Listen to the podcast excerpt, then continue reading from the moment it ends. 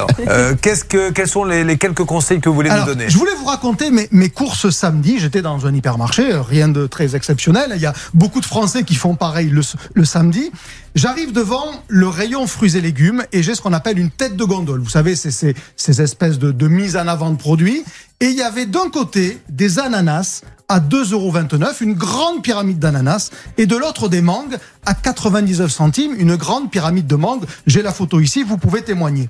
Et euh, ben, je vous pose la question toute bête, entre des ananas à 2,29 euros et des mangues à 0,99, je vous demande pas quel est le moins cher, c'est trop facile, je vous demande quelle est la meilleure affaire. Mais je suppose que vous allez nous dire l'ananas, c'est Non, non, non, non, non, je, je veux juste vous faire toucher du doigt que il faut qu'on commence à apprendre à avoir des repères de prix pour être un consommateur avisé. Je m'explique. C'est pas parce que Carrefour a mis l'ananas en tête de gondole à 2,29€ que c'est une bonne affaire. Un ananas, vous commencez à vous y intéresser quand il descend en promo sous les 1,50€.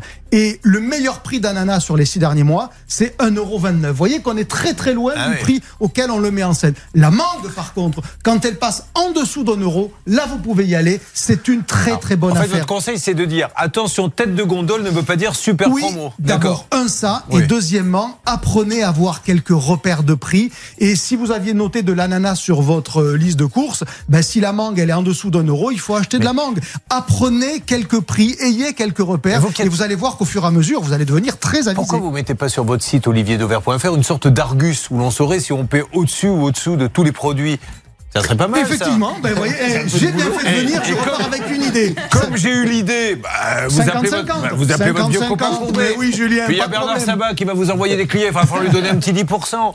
Charlotte qui dira à tout le monde il est formidable. On Et lui je sa petite avec rien. Bon, Voilà. Ça s'appelle les affaires.